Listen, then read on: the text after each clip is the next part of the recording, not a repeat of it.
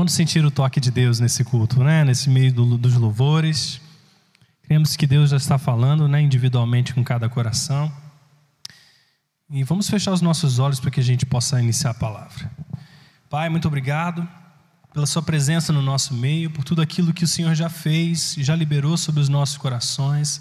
Cremos que o Senhor está nesse lugar para restaurar as nossas vidas, emocionalmente, fisicamente, espiritualmente, em todas as áreas. Cremos que o Senhor já está atuando e atuante no meio de nós.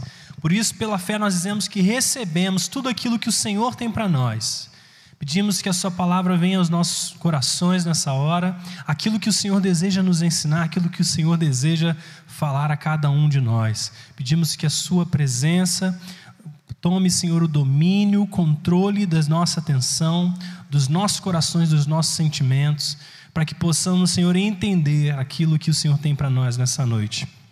Em nome de Jesus. Amém. Amém, queridos. Nós temos falado nessas últimas semanas sobre os valores da igreja, né? Então a gente tem abordado vários pontos que nós temos frequentemente frisado que são valores importantes, são maneiras como nós interpretamos o mundo ao nosso redor. Então na semana passada nós falamos um pouco sobre o que significa é, uma família saudável, uma família de Cristo saudável. E aí falamos sobre aquelas quatro bases que nós, como cristãos, precisamos entender que é a plena aceitação, o pleno deleite, a plena responsabilidade e o pleno perdão. E quando nós falamos sobre esses assuntos, de certa maneira nós estamos abordando um aspecto da vida cristã que é nós, a nossa identidade, quem Deus nos chamou para ser, a nossa posição em Cristo. E tem toda uma atenção de Deus a esses aspectos. Ou seja, nós precisamos entender que somos amados, somos plenamente aceitos. Nós precisamos entender que tem um lugar de prazer e deleite na presença de Deus. Mas tem também um outro lado, na que a palavra nos ensina que nós não podemos deixar de falar, que tem a ver com a nossa missão em Deus. Porque se de um lado nós estamos falando da nossa posição e identidade, ou seja, nós nos relacionamos com Deus como filhos e filhas de Deus. Por outro lado, nós todos carregamos uma missão. E a missão é aquela que Jesus criou e abriu o caminho para nós. Então nós precisamos falar também sobre a missão, sobre aquilo que nós somos chamados a fazer. Então nessa noite queria falar um pouco a respeito do discipulado. Né? O que, que significa ser discípulos de Cristo? Vamos abordar um pouco sobre esses aspectos. A primeira coisa que nós vemos na palavra de Deus quando Jesus vem é que ele vem anunciando o reino dele. Ele vem comunicando essa realidade, uma realidade superior que agora passaria a fazer parte da nossa realidade, da nossa existência como cristãos. E quando Deus, quando Jesus traz esse aspecto do reino, a primeira coisa que ele faz são é, chamar discípulos. Jesus não faz a sua obra sozinho, ele chama discípulos. E nós vemos que os discípulos que ele escolheu são todos eles distintos uns dos outros. Uns têm educação, outros não têm educação. Uns são pescadores, uns são coletores de impostos. Nós vemos características diferentes, personalidades diferentes, habilidades diferentes. E Deus chama 12 pessoas distintas umas das outras para representar e para carregar a missão que ele veio trazer para essa terra. Então eu fico pensando é que a primeira coisa que Deus nos ensina através dessa realidade, eu até pedir para que vocês possam acender um pouco a luz aí, pode ser essa de trás também, que está um pouco escuro. Eu não consigo perceber muitos rochinhos de vocês. Essa é a primeira, é isso aí, obrigado. Então nós vemos que a primeira coisa é, que, isso, que isso nos ensina, que essa, esses aspectos das diferenças nos ensinam, é que Deus, quando discipula alguém, Ele não faz diferença entre um e outro. Todos nós, independente das nossas origens, realidades, histórias familiares, somos chamados para sermos discípulos. Né, quantos discípulos de Jesus tem aqui, né? Amém por isso. Ou seja, não há diferença. Eu e você somos chamados para ser discipulados por Jesus. E nós vemos esse padrão em que Jesus começa durante esses três anos e meio de ministério. Transformar esses discípulos, ensiná-los, confrontá-los com as suas ideias equivocadas do que significa ser, servir a Deus, nós vemos que Jesus os leva num processo onde não apenas fala da realidade vindoura, daquilo que é o reino de Deus, mas demonstra essa realidade e convida esses discípulos para entrarem nessa realidade. Ou seja, não bastava que Jesus simplesmente trouxesse uma informação para a gente, mas ele precisava inserir os discípulos dele nessa experiência. Então nós vemos os discípulos começando a realizar as mesmas coisas que Jesus fez e ensinou. Por quê? Porque o propósito do discípulo é levar além, tem a ver com legado. O propósito do discípulo é representar o mestre, representar o seu discipulador, reproduzir, duplicar aquela experiência. Então nós vemos um determinado momento da vida de Jesus que Jesus fala assim: ele envia os seus discípulos para irem sobre os povoados. E diz a palavra de Deus que depois ele iria a esses lugares. E aquilo que aqueles discípulos deveriam fazer era curar os enfermos, compartilhar as boas novas, realizar aquilo que Jesus já vinha realizando. Então nós vemos isso, essa ideia de que o discipulador, ele duplica a sua identidade sobre o discípulo.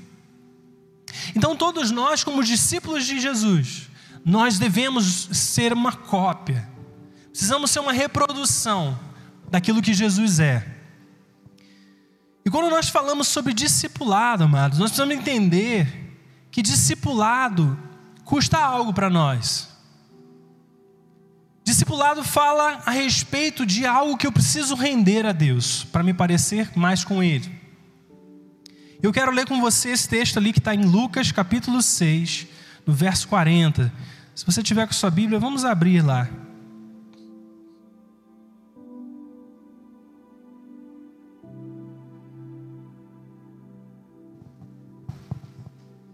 Lucas 6,40. Vamos ver o que é o discipulado. Quantos abriram? Pode dizer amém? Então diz assim: O discípulo não está acima do seu mestre, mas todo aquele que for bem preparado, ele será como seu mestre. Olha o que Jesus está dizendo. O discípulo ele não está acima do mestre, mas todo aquele que for bem preparado, ou seja, todo discípulo que representar bem o seu mestre, o seu discipulador, ele, embora não seja maior que o seu mestre, ele será como ele. Então isso fala do conceito de discipulado, fala que nós somos cópias do mestre. E esse é o objetivo de Deus para nós. Por isso que a palavra de Deus fala que nós estamos crescendo segundo a imagem de Jesus Cristo. Ou seja, Deus não quer que a gente esteja e permaneça como estamos. Ele pega a gente e ele começa a nos desenvolver até que a gente se pareça com ele. Até que a gente possa representá-lo bem. Então, o primeiro objetivo do discipulado é de que nós venhamos a nos parecer com Jesus. Que a gente venha carregar as mesmas prioridades que ele carregou. Que nós venhamos dar continuidade ao legado que ele deixou. Amados, nós não estamos nessa terra simplesmente para viver vidas maravilhosas. O objetivo principal não é esse. O objetivo principal é sermos como Ele, carregar o coração dele, onde quer que nós estejamos. Nós precisamos seguir nessa direção, porque esse tempo é temporário. Esse tempo tem um, um, uma, um período em que nós vamos estar vivendo, e aquilo que a gente faz aqui ecoa na eternidade, amém? Você crê nisso? Que as ações que você toma, as suas decisões, as suas atitudes, elas têm um peso de glória, elas têm um peso eterno. E Deus está nos chamando com esse objetivo. Eu não sei quantos gostam, eu particularmente gosto de às vezes assistir aqueles filmes de lutas chinesas, marciais. Quantos gostam daquele estilo ali de Bruce Lee? Né? Eu lembro que desde a adolescência eu gostava muito desses filmes. E uma coisa que sempre me chama a atenção nesses filmes é que quando há aquele combate entre dois oponentes, especificamente nesses filmes, quando começa a luta, que, que acontece? Um dos oponentes vira para o outro e reconhece o estilo de luta que o outro carrega. E normalmente nesses filmes você vê assim: você é discípulo de alguém, porque a maneira como aquela pessoa está lutando, ela reflete a identidade do seu discipulador. Então isso para mim é interessante porque isso faz, diz respeito ao que significa também o discipulado. A maneira como Deus deseja que nós venhamos a viver é que quando nós estejamos em qualquer lugar, as pessoas reconheçam a presença de Jesus nas nossas vidas.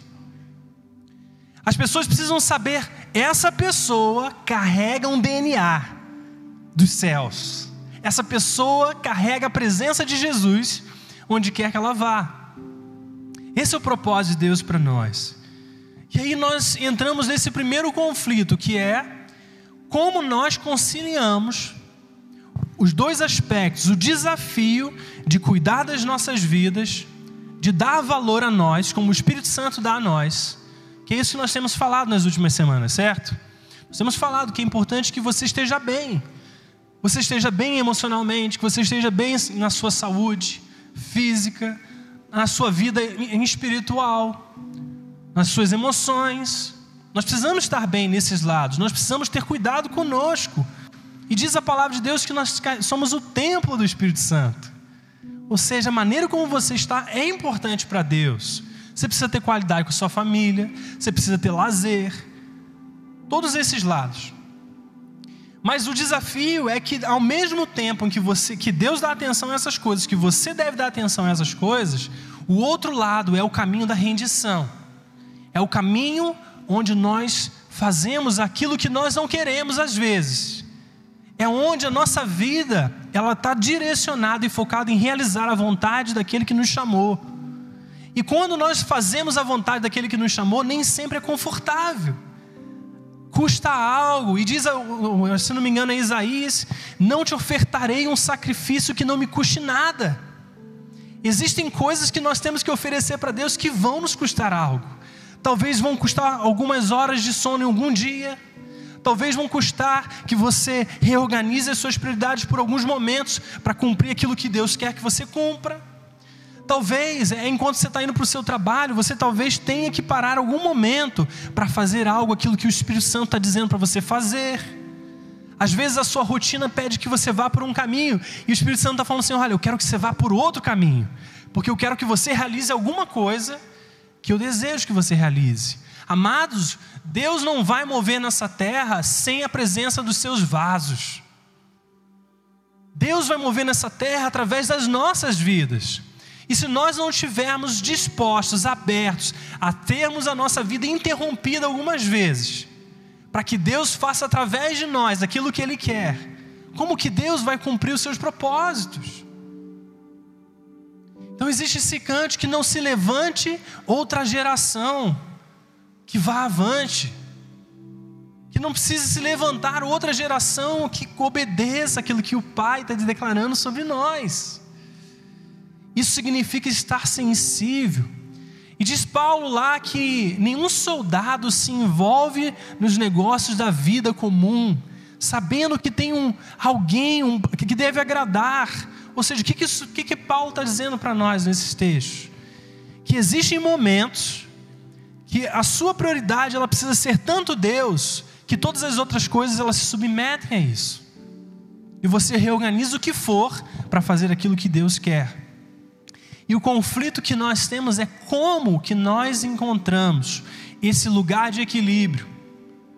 Esse lugar onde a nossa vida é completamente equilibrada nas duas coisas, onde não precisamos sacrificar nossa vida no sentido de ficar maus, certo? Porque existe esse lado. Qual é esse lado? É o lado do extremismo, do ativismo intenso onde a nossa vida, por exemplo, é só igreja, só atividade da igreja.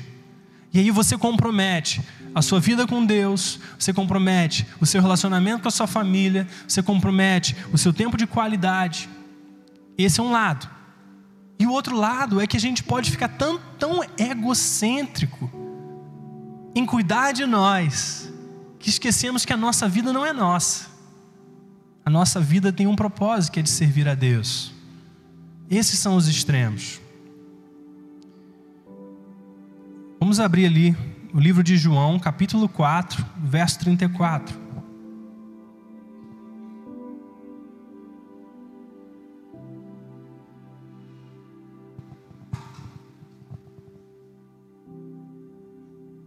João 4:34 diz assim: Mas Jesus disse certa vez: A minha comida é fazer a vontade do meu Pai. A minha comida é fazer a vontade do meu Pai. O que que Jesus está dizendo para nós? Amados, a comida fala de algo que nos dá forças, que nos dá saúde, que nos dá os nutrientes que nós precisamos. E Jesus, nesse momento, ele está dizendo que a minha comida, ou seja, aquilo que me dá força, aquilo que me, que, que me alimenta, aquilo que me prepara, é fazer a vontade do Pai. Ou seja, como que nós vamos obter forças, como que nós vamos obter saúde, é rendendo a nossa vontade à vontade de Deus, é priorizando a dele. E aqui Jesus está ensinando para nós que se você precisa de saúde, seja do tipo que for, você precisa entrar nesse lugar onde a vontade de Deus ela se realiza em você. Por quê? Porque o Deus que te criou, ele sabe exatamente do que você precisa. Ele sabe quando você precisa descansar. Ele sabe quando você precisa relaxar, quando você precisa passear. Ele te criou. Ele te criou e colocou necessidades em você, colocou situações que você precisa cuidar, te deu mordomia sobre a sua vida, sobre o seu coração. E Ele sabe o momento dessas coisas perfeitamente. Então Jesus está dizendo aqui em outras partes que quando eu faço a vontade do meu Pai, eu sou conduzido por Ele e eu faço, eu tomo boas decisões, eu realizo as coisas conforme Ele deseja. E às vezes nós quando falamos de discipulado, que o discípulo, o discipulado em si custa algo. Às vezes a gente tem essa falsa ilusão do preço que nós temos que pagar, né? Às vezes a gente carrega essa mentalidade assim no sentido de nossa, se eu realmente deixar de ser, ser realmente um discípulo de Cristo, isso vai me custar muito. Mas a realidade, amados, é que todos nós somos discipulados de uma forma ou de outra. Ou você é discipulado por Jesus, ou você é discipulado pelo mundo. Ou você vai ser discipulado pela pessoa maravilhosa, o seu Senhor Jesus Cristo, que te ama, que te criou, que tem os seus melhores interesses. Ou você vai ser discipulado pela cultura. Ou você vai ser, começar a ser governado por coisas que não é Deus. Então, ao invés de Deus ser o seu Senhor, o mundo vai ser, naturalmente. Discipulado ele precisa ser intencional. Eu preciso me compromissar com ele. Quando nós servimos a Deus, nós estamos submetendo a ele. E a verdade é que às vezes Deus a gente considera Deus como nosso Salvador, mas poucos de nós consideram Deus como seu Senhor. Entregamos a nossa vida para Ele, mas tomamos ela de volta quando nos convém.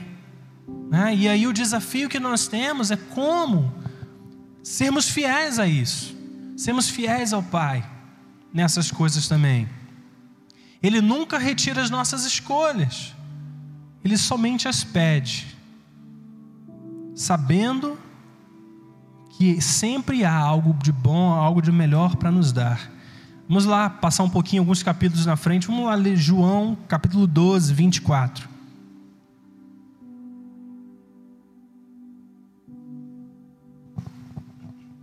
João 12, 24.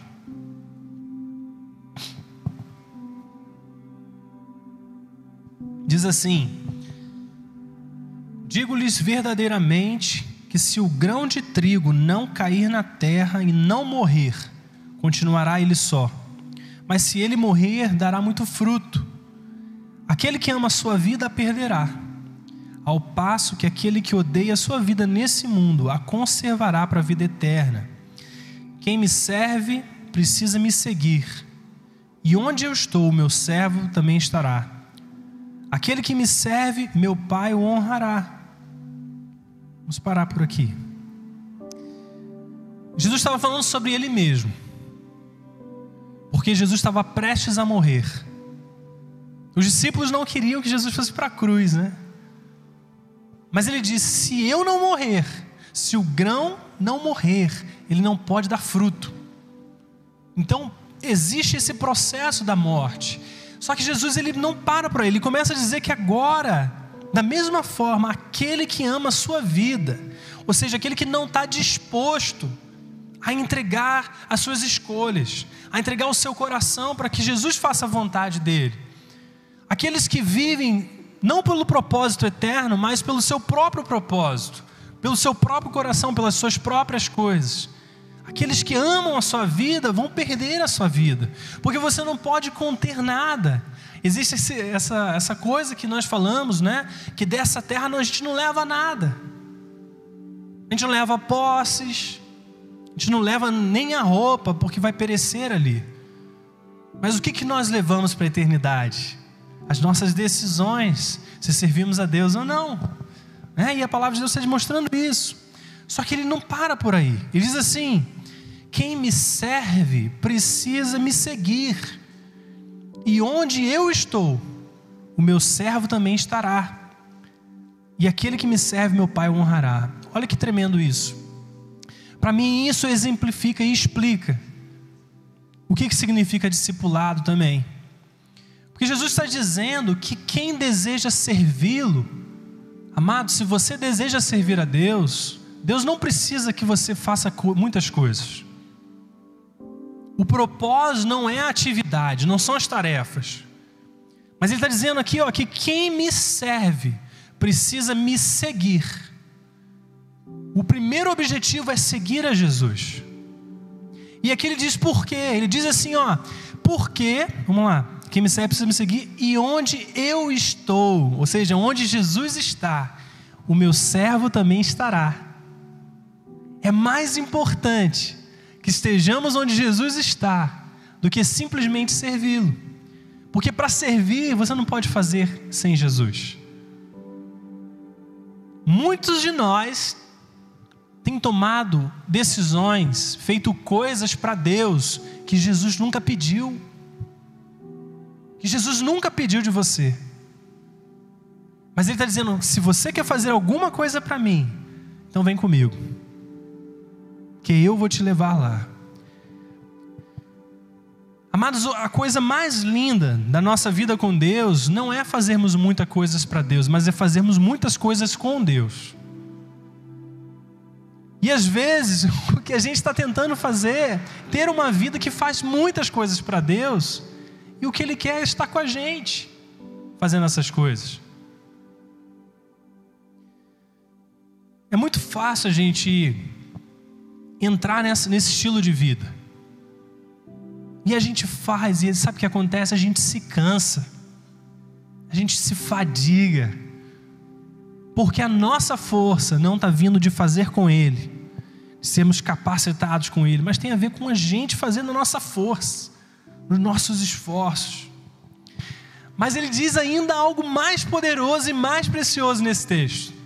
Ele diz assim: Olha, se você estiver onde eu estou, assim você me serve. Mas não é apenas isso. Se você estiver comigo, o meu Pai te honrará. Tremendo, né? Jesus não precisa conduzir a nossa vida à parte de recompensas. A realidade é que esse medo que às vezes nós temos de não vivermos para Ele inteiramente é porque nós achamos que vamos perder coisas e vamos ficar desprovidos de alguma coisa. Às vezes você tem sonhos, às vezes você tem planos e você não quer oferecer essas coisas para Deus com medo de que você nunca vai ter essas coisas de volta. Mas o que ele está dizendo aqui é que se você for com Ele, se você o servir, o próprio Pai ele vai te honrar.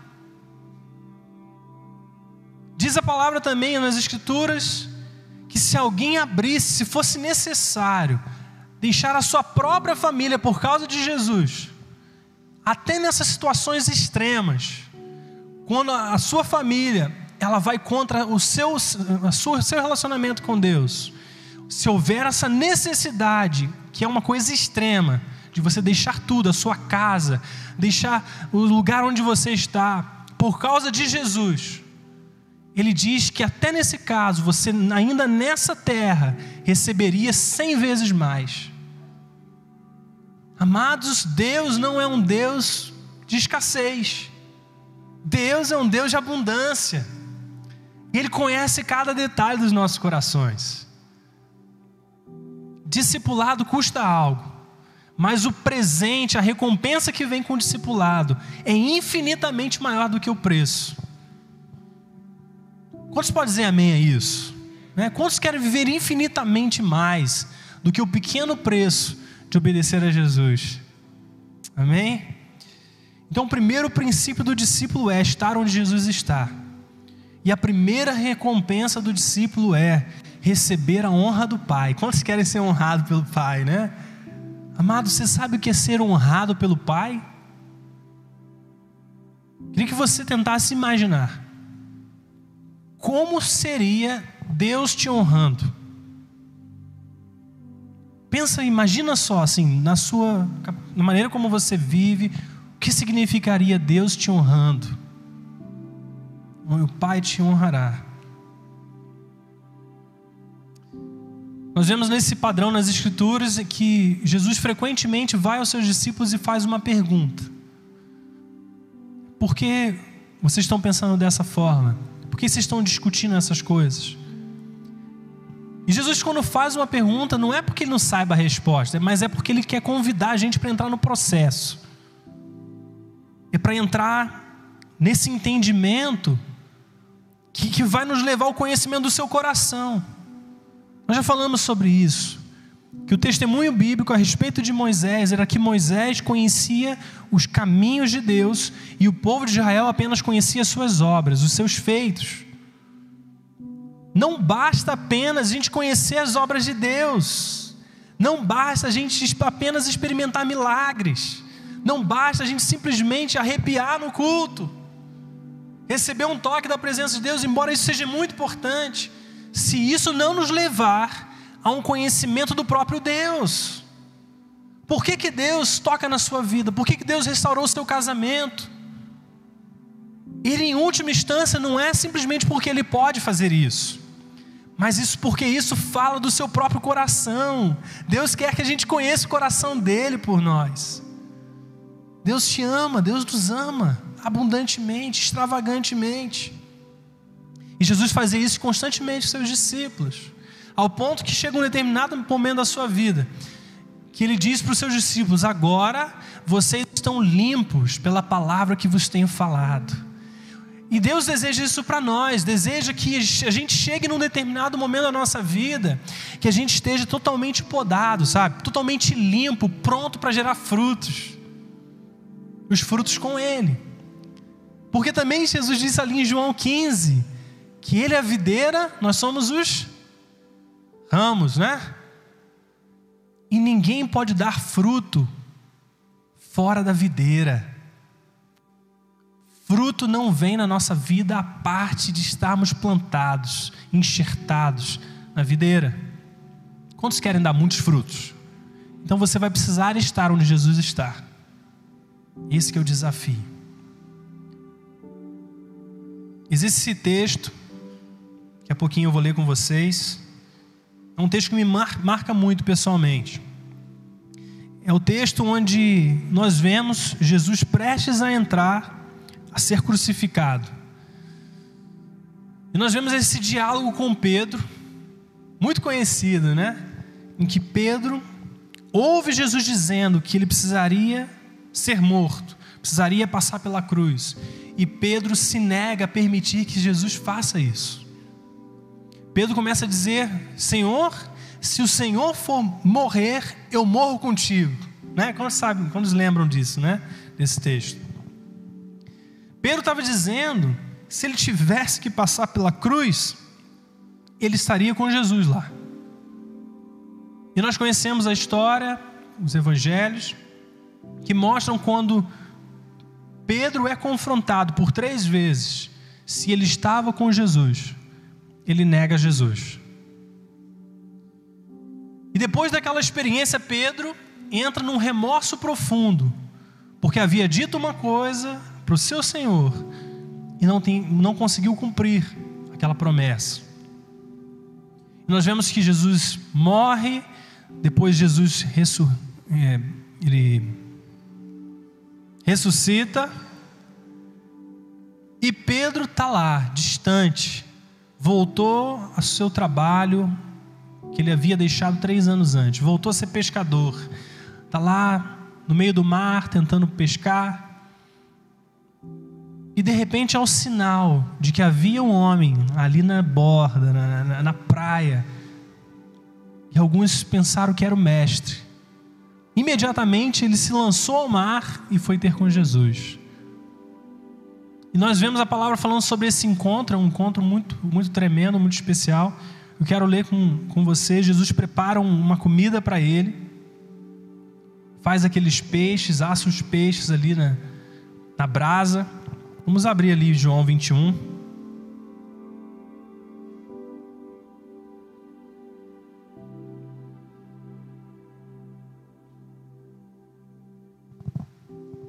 Para mim é muito interessante que esse encontro de Pedro com Jesus é precedido por comer.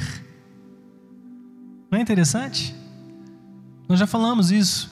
Jesus com os discípulos em Emaús, Jesus com os discípulos que estavam reunidos depois de ter ressuscitado. Todos esses momentos foram precedidos com comer. Não é interessante isso? Jesus partiu o pão e os, e os olhos dos discípulos foram abertos. Jesus se apresentou aos discípulos depois de morto, falou que ele era, era ele mesmo e falou assim: Alguém tem algo para comer? Amados, a minha comida é fazer a vontade do meu Deus. Isso tem a ver com aquilo que nos dá força. Então, se nós queremos viver para Deus, nós precisamos estar dispostos a comer a sua comida. É isso que a palavra de Deus está nos ensinando. E agora Jesus está com Pedro, e Jesus prepara aqueles peixes, eles se sentam para comer, e ali no verso 15, João 21, verso 15. Depois de comerem, Jesus perguntou a Simão Pedro: Simão, filho de João, você me ama realmente mais do que estes? Disse ele: Sim, Senhor, tu sabes que eu te amo. Disse Jesus: Cuide dos meus cordeiros, das minhas ovelhas. Novamente Jesus disse: Simão, filho de João, você realmente me ama? E ele respondeu: Sim, Senhor, tu sabes que eu te amo. Disse Jesus: Pastorei as minhas ovelhas. E pela terceira vez ele lhe disse: Simão, filho de João, você me ama?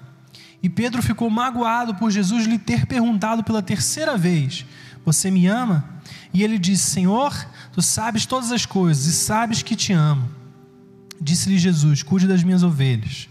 Digo-lhe a verdade: quando você era mais jovem, vestia-se e ia para onde queria. Mas quando for velho, estenderá as mãos e outra pessoa vestirá e o levará para onde você não deseja ir. E Jesus disse isso para indicar o tipo de morte com a qual Pedro iria glorificar a Deus. Então ele lhe disse: Siga-me. Amados, esse texto aqui é muito precioso, porque a nossa língua portuguesa ela não traduz, não expressa exatamente o que está acontecendo aqui. Nós sabemos que o grego, quando você vê a língua grega, ela tem oito maneiras de expressar amor. Oito maneiras. Mas na Bíblia nós vemos quatro dessas maneiras em aspectos diferentes. O amor ágape que nós conhecemos muito, falamos muito, até no meio das igrejas. O amor filéu, o amor estorge, tem a ver com filéu é amor entre irmãos, o amor estorge é esse amor fraternal entre membros da família, e o amor eros, que fala desse amor de intimidade, toque físico, é, relacionamento entre casal. E a Bíblia usa esses quatro elementos para expressar em momentos diferentes as Escrituras. E esse texto que nós acabamos de ler, ele tem essas expressões diferentes de amor nesse texto. Só que o português ele não traduz isso. Ele fala assim, Pedro, tu me amas? Mas Jesus não estava dizendo a Pedro, tu me amas. Primeiro, Jesus disse assim para Pedro: Pedro, você me ama com amor ágape, com amor incondicional. E a resposta de Pedro é: Senhor, tu sabes que eu te amo com amor filéu com amor de amigo, não com amor incondicional. E Jesus pergunta novamente para Pedro, antes disso ele diz, né, pastorei as minhas ovelhas. Mas Jesus pergunta novamente a Pedro: Pedro, você me ama com amor ágape? E Pedro responde: Senhor, tu sabes que eu te amo como um amigo, não com amor incondicional. E finalmente a terceira vez: Pedro, tu me amas com amor ágape. E Pedro, magoado, entristecido. Por que ele estava entristecido? Porque Jesus estava perguntando três vezes? Não porque ele entendeu que ele não tinha e nem carregava o amor incondicional por Jesus. E Pedro responde: Senhor, tu sabes que eu te amo com amor de amigo. Nós sabemos disso. Porque Pedro disse para Jesus que morreria por ele, ou seja, amor incondicional. Eu não amo nem a minha própria vida, mas eu amo a sua vida, Senhor. E quando ele foi provado no seu amor ágape, ele descobriu que lhe faltava isso que não carregava amor incondicional, mas apenas o amor de um amigo. E a resposta de Jesus também é muito interessante, porque ele diz assim: Pedro, pastorei as minhas ovelhas. O que é pastorear as minhas ovelhas, amados? É continuar servindo, é continuar cuidando das coisas que Deus ama, é continuar fazendo aquilo que Ele quer que a gente faça. Permaneça fazendo, mesmo que o seu amor por mim ainda não seja incondicional. Continue fazendo, continue amando, continue cuidando dos meus. Mas Jesus não para aí. Daqui a pouco ele começa a dizer: digo-lhe a verdade. Quando você era mais jovem, você se vestia e ia para onde você queria. Mas quando você for velho, você vai estender as mãos e outra pessoa vai te vestir e vai te levar para onde você não deseja ir. E Jesus disse isso para quê? Para indicar o tipo de morte com a qual Pedro iria glorificar a Deus. E então lhe disse: siga-me. Olha que interessante. Depois de Pedro entender que ele não tinha esse amor incondicional, Jesus dizer para ele: continue fazendo a minha obra, continue pastoreando as minhas ovelhas. Jesus disse para Pedro que haveria um dia, que chegaria um dia, que ele não faria aquilo que ele desejava, como ele fazia quando era jovem, mas chegaria um momento na vida dele que outra pessoa o prenderia e o levaria para a morte, para um lugar que ele não desejava ir. Nós sabemos pela história que Pedro foi levado para ser crucificado, assim como Jesus foi. Mas de frente para a cruz, naquele momento da sua crucificação, ele disse aos seus. É, como é que é a expressão? Malfeitores? Aos seus algozes. Que ele não se sentia digno de ser crucificado como seu Senhor. Por isso, colocaram Pedro de cabeça para baixo e o crucificaram assim que sua história diz. Eu fico pensando, né, a diferença, o que que houve na vida desse homem para um determinado momento ele ser confrontado e ele não ter amor incondicional. Para agora, o momento onde ele é mais velho. E quando ele chega ao momento de ser crucificado como foi o seu Senhor, ele não considera e nem se acha digno de ser crucificado da mesma maneira como Jesus foi. Amados, nesse momento, o amor ágape havia abundantemente no seu coração. Mas o processo para que ele saísse desse lugar, onde ele só amava Jesus como um amigo, como alguém que poderia ajudá-lo em algumas vezes, como alguém que de repente seria simplesmente um fortalecedor, um consolador nos momentos difíceis, nós vemos esse processo que era: pastorei as minhas ovelhas, faça a minha obra. Mas ele aqui ele termina dizendo: siga-me. Siga-me. Porque se alguém quiser me servir, ele precisa me seguir.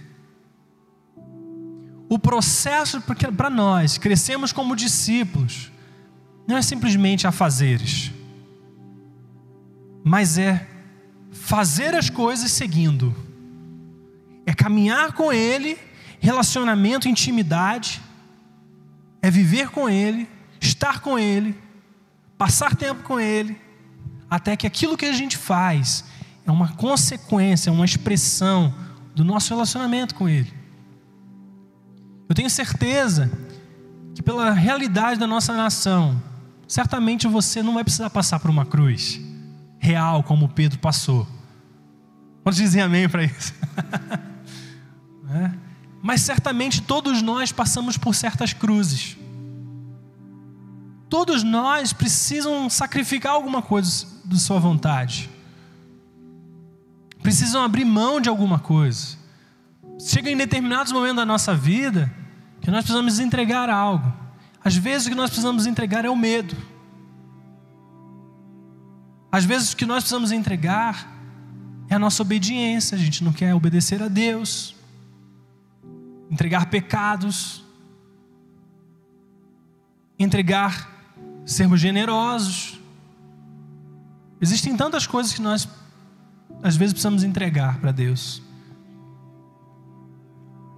E se você não consegue entregar ainda, você precisa fazer uma escolha de seguir a Jesus. Porque seguindo a Jesus, você vai estar onde Ele está. Você vai continuar fazendo a obra, você vai continuar se dedicando com Ele. E Deus vai se encarregar de transformar o seu coração e o meu coração. Deus vai nos honrar por cada decisão, por cada escolha que nós fizermos. Deus vai criar maneiras, caminhos no deserto, como diz a sua palavra, rios no ermo Deus vai abrir situações, circunstâncias impossíveis para você. Situações que você às vezes não se via mais capaz de realizar por si só. Promessas que você tem lá atrás, mas hoje, porque você escolheu render a sua vontade a Ele, Deus vai abrindo o caminho no deserto, Deus vai operando milagres, vai abrindo é, trazendo água da rocha. Deus vai abrindo oportunidades que você não tinha acesso. Mas por quê? Porque você escolheu ser discípulo de Jesus. Entregar tudo, tudo que for necessário. Se permitir ter os seus planos redirecionados. Amados, a palavra também nos fala em Provérbios que o coração do homem faz o quê? Planos. Mas a resposta certa, vem de Deus. Nós não conseguimos enxergar o nosso fim, mas Deus já enxerga o nosso fim antes mesmo de começar. Ele já enxerga, ele já vê o nosso futuro. Ele sabe como te levar ao seu futuro. Nada que acontece na nossa vida é surpresa para Deus. Deus já tem a redenção, já tem um caminho, já tem um plano, um propósito para te conduzir. E o que nós queremos fazer é simplesmente sim, Senhor. Sabe, nos conduz. Espírito Santo, o que, que eu preciso fazer hoje? E a sensação que eu tenho, pela minha experiência pessoal, é que esse lugar de deleite com Deus, quando você se submete a Ele, isso se aumenta avassaladoramente. Às vezes nós achamos, nossa, que é um caminho penoso, um caminho difícil, mas a realidade é que Deus nos coloca no lugar de prazer, nele. Nem sempre o prazer externo, nem sempre é fácil, é confortável, é gostoso, né? Se render à nossa vontade. Mas quando você rende e você percebe com os olhos de Deus, com a perspectiva de Deus, você vai dizer: por que, eu não fiz isso antes? Amados, todas as nossas escolhas na nossa história, que exigiram de nós rendição, quando nós olhamos para trás, nós vemos que foi muito melhor. No momento não foi bom, no momento foi difícil, muitas vezes difícil, a gente não queria, a gente não, não abria nem para essa possibilidade. Mas depois que a gente passou, a gente viu quanto que foi bom a gente ter feito, quanto que a gente cresceu, quanto que a gente amadureceu no processo. Então, discipulado tem a ver com isso. Ter Deus à nossa frente, de tal forma que se Ele mudar a direção, eu vou com Ele. Nós estamos caminhando. Essa é a sensibilidade. Nós estamos caminhando. O Espírito Santo começa a ir para a direita. Amados, vá para a direita. Sabe, vai para a direita. Siga o seu mestre. De repente Jesus volta. Sabe o que é isso? Coisas que você deixou no seu passado por causa de Jesus. Às vezes Deus vai te levar no seu futuro de volta para elas. Coisas que você ofereceu para Deus, sacrificou para Deus. Deus lá na frente, Ele fala assim: agora vem cá. Vamos lá, agora você está maduro, deixa eu te conduzir de volta aqui. Está vendo isso aqui que você deixou? Não é apenas isso aqui que eu estou te dando de volta, mas é muito mais do que isso. São coisas que você nem pensava, nem imaginava. Não tenha medo de deixar o que for preciso para Jesus. Não tenha receio. Não tenha receio de redirecionar e recalcular a sua rota. Amados, às vezes nós temos medo de tomar decisões, de fazer escolhas que podem se mostrar erradas, equivocadas. Porque achamos que se fizermos aquilo, vai ser tão difícil Deus realizar de novo na nossa vida aquilo que Ele desejava. Amados, não tenha medo. Se você precisar recalcular sua rota, não tenha medo, recalcule a sua rota com Ele. Ele é o GPS da nossa existência. Ele vai nos levar pelo caminho que for necessário, mas Ele vai nos levar ao nosso destino. Aquele que é fiel, que começou a obra, é fiel também para quê? Para completá-la. Eu quero confiar mais na habilidade de Deus de me levar ao meu destino do que na minha capacidade de sabotá-lo. Quantos querem confiar mais na fidelidade de Deus do que na sua própria capacidade? Aleluia. Glória a Deus. Eu estou entrando para um lado que eu nem estava planejando. Mas eu acho que é porque nós precisamos ouvir isso. Eu preciso ouvir isso vez após vez.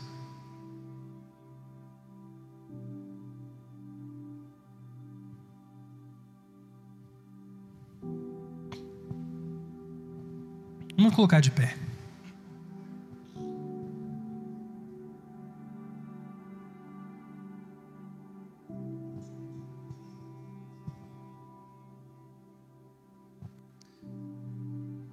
Feche seus olhos. Se Deus colocou algo no seu coração, de maneira específica, alguma coisa que você sente que precisa render a Deus. Talvez são, são coisas que você tem tentado resolver pela sua própria sabedoria, pelo seu próprio esforço. E você não tem tido avanço nessas coisas. Talvez Deus nessa noite ele queira que você simplesmente tome a decisão de entregar essas coisas para ele. Dizer, Senhor, eu submeto, eu rendo essa área, essa situação na minha vida nas tuas mãos. Até agora eu me esforcei, eu tentei, eu fiz aquilo que eu poderia fazer e nada aconteceu. Mas Deus está te falando ao teu coração nessa noite: esteja onde eu estou, porque ali o meu Pai te honrará. Talvez você esteja precisando simplesmente renunciar. Algumas coisas têm sido, de certa forma, importantes para você nesses dias, coisas que você tem valorizado demais. E que às vezes entram na frente, conflitam com aquilo que Deus está querendo fazer na sua vida. Então talvez seja o momento de você simplesmente, Senhor, eu quero me render, render o meu coração, as minhas emoções, render a minha vontade, a sua vontade. Sabe, se precisar, interrompe, Senhor. Interrompe essa caminhada, mas me leva onde o Senhor deseja. Talvez você esteja precisando de um novo começo. Talvez você, a sua realidade, aquilo que você tem vivido, que você tem precisado é um novo começo. E Jesus está falando simplesmente para você: siga-me. Você pode não enxergar para onde eu vou te levar. Você pode nem saber o que, que significa siga-me. O que, que isso vai gerar e produzir na sua vida.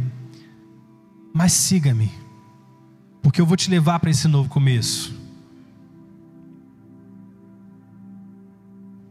Abra suas mãos.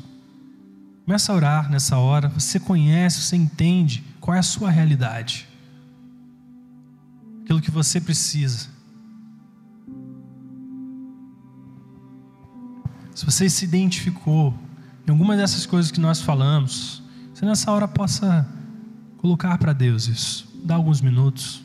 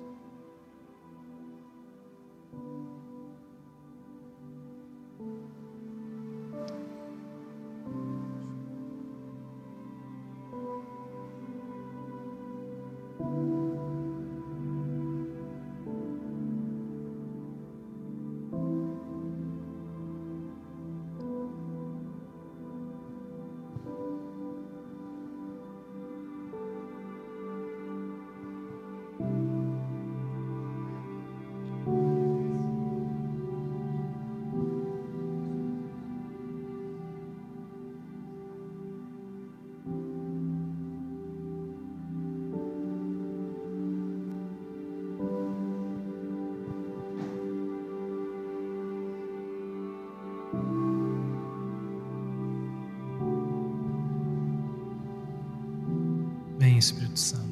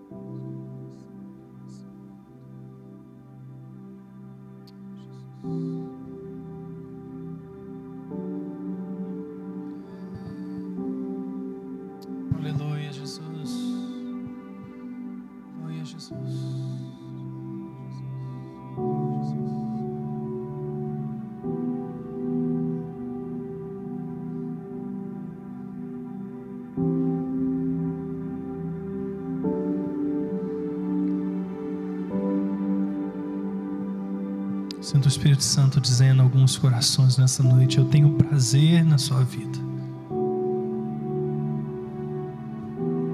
Eu tenho prazer na sua oferta.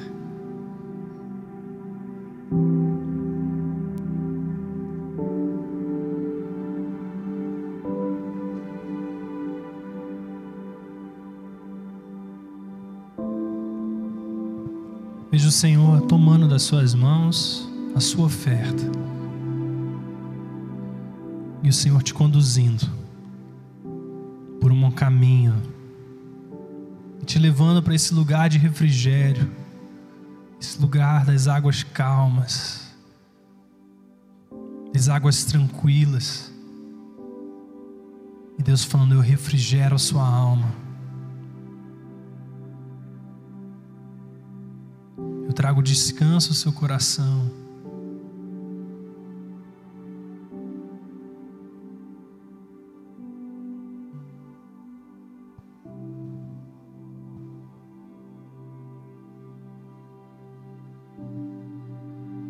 Outros eu sinto Deus colocando você numa forma. A forma de Jesus Cristo. Deus está colocando parte do seu coração ali dentro. E Ele está ajustando você, está calibrando o seu coração para funcionar como Ele está funcionando. Está ajustando seus pensamentos seus conceitos, suas ideias, seu coração a respeito de você mesmo. Deus está colocando você no prumo e te preparando.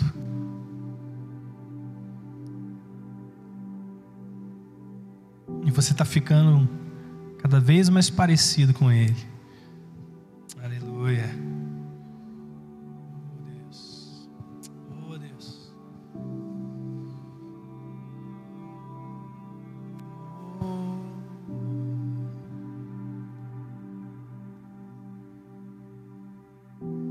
Eu sinto algumas pessoas, Deus, dizendo que se identifica com aquilo que você passou.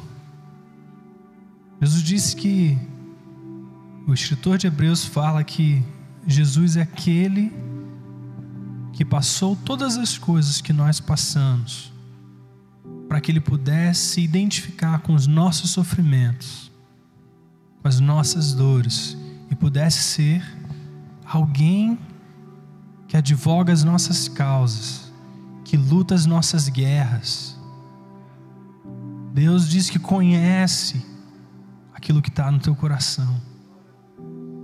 Ele sabe, ele passou por isso, para que pudesse ser alguém que conhecesse profundamente aquilo que você está vivendo e pudesse ser o seu socorro bem presente socorro presente na tribulação Aleluia, Jesus, tu és, meu Pai. Aleluia, Jesus. Aleluia, Jesus. Oh, Deus. Aleluia, Jesus.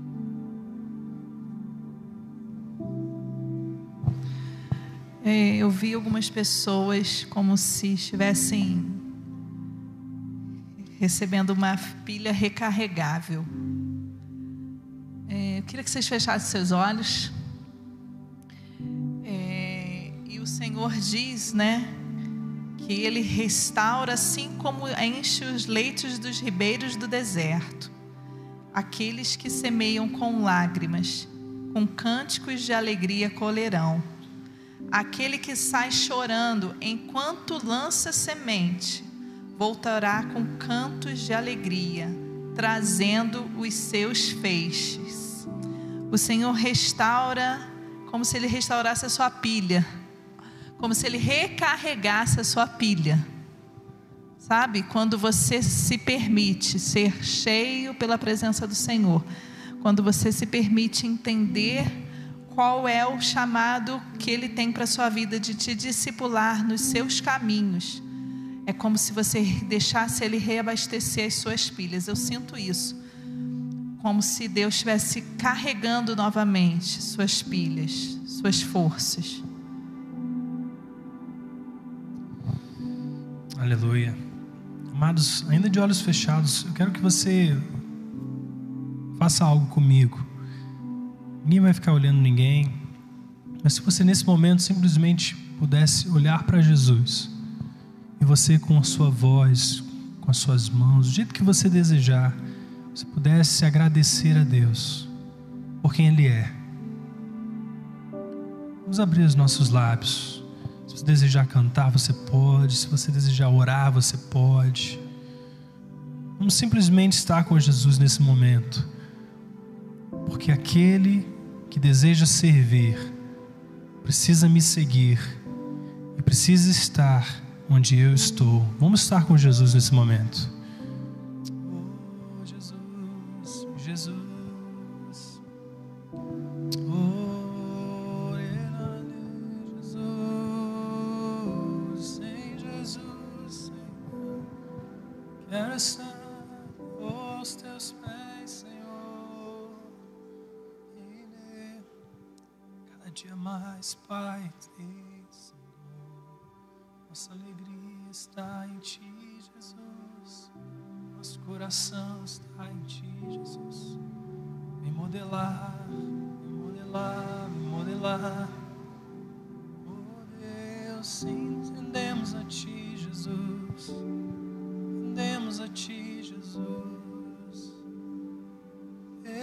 Faz nova todas as coisas.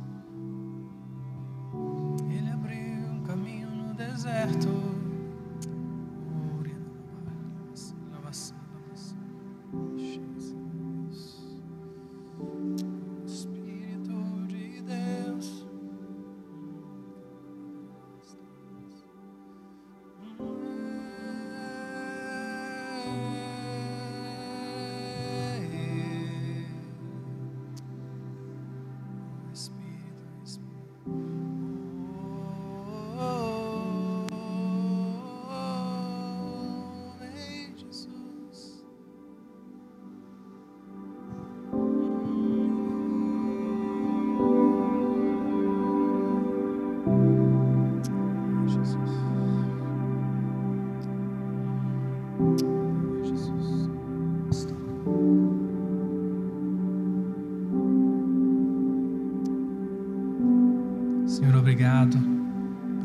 Presença no nosso meio. Obrigado porque o Senhor tem nos levado e quer nos levar nessa noite desse lugar onde às vezes nos encontramos para o lugar onde o Senhor está. O Senhor deseja nos conduzir, dizendo sim à Sua vontade, dizendo sim ao Seu propósito, reorganizando nossa vida, Senhor, de acordo com o Teu querer para nós. Obrigado, Jesus, porque o Senhor fez algo nos nossos corações nessa noite, algo precioso, Pai. Aleluia, Jesus.